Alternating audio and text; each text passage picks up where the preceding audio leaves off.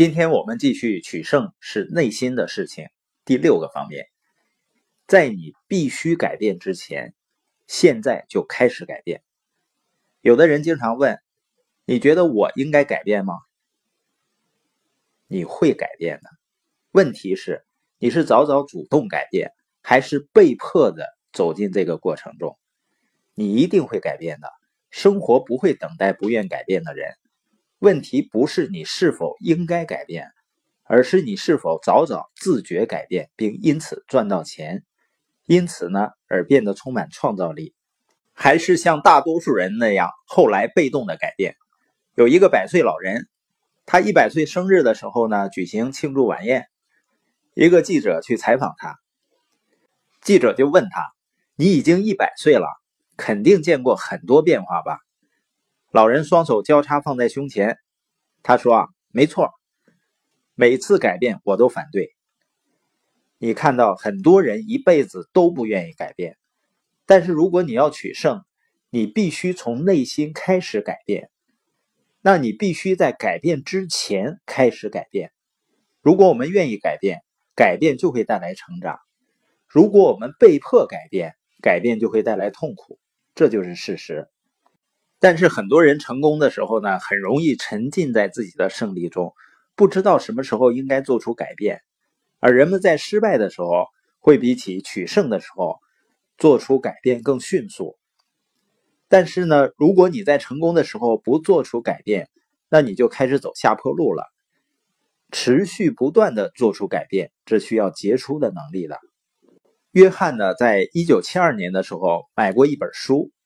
这本书名叫《呢美国发展最快的教会》，里面呢介绍美国发展最快的十二个教会的故事。可是，就是这些在当时发展最快、最有活力、最活跃的教会，到今天呢，没有一个教会在发展了，有的甚至已经不存在了。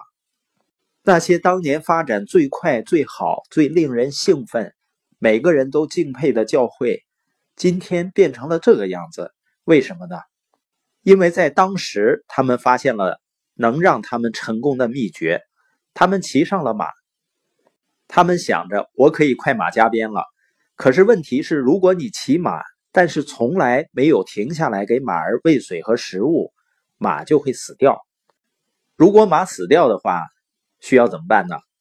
那就从马上面下来啊！这不是什么伟大的想法，但很多的时候你会看到。人们骑着死马还不愿意放弃，有时候你真想跟他说啊，马儿已经死了，下来吧。但你会发现他们仍然不愿意下来。我在前几年呢，有一次回到家乡的时候，我发现了一个很奇妙的现象。我的一个亲戚呢，在企业里上班，单位效益不好，发的工资呢越来越少，但是他一直坚持上班，到最后呢不发工资了，他还去上班。他说呢，最起码单位欠我的。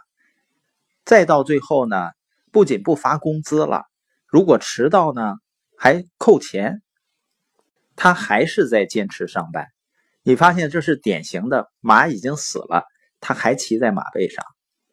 当我们看到这种现象的时候，我们不要认为这只是发生在别人身上的事情。实际上，甚至对于某些领域的领导者。也在犯这样的错误，像现在很多人抱怨生意难做，其实不是生意难做，而是你链接和引流的方式跟不上时代的步伐了。当时代发生巨变的时候，只有那些持续的学习和改变的人，才能继承这个星球。所以，领导人必须主动做出改变，必须是改变的媒体。在培养你内在的领导力书里面介绍，检验领导力的试金石是他是否有能力在自己的机构里创造积极的改变。这就是领导人要做的事儿。领导人必须引发改变，而不是阻碍改变。很多时候，我看到人们在外面失败，原因就是他们没有在内心做出改变。当您现在在听播音的时候，我希望你们所有人。都和一年前不同了，我也希望一年之后你们和今天的你也不同了，你们明白吗？今天我们播音的重点是在你不得不改变之前，现在就开始改变吧。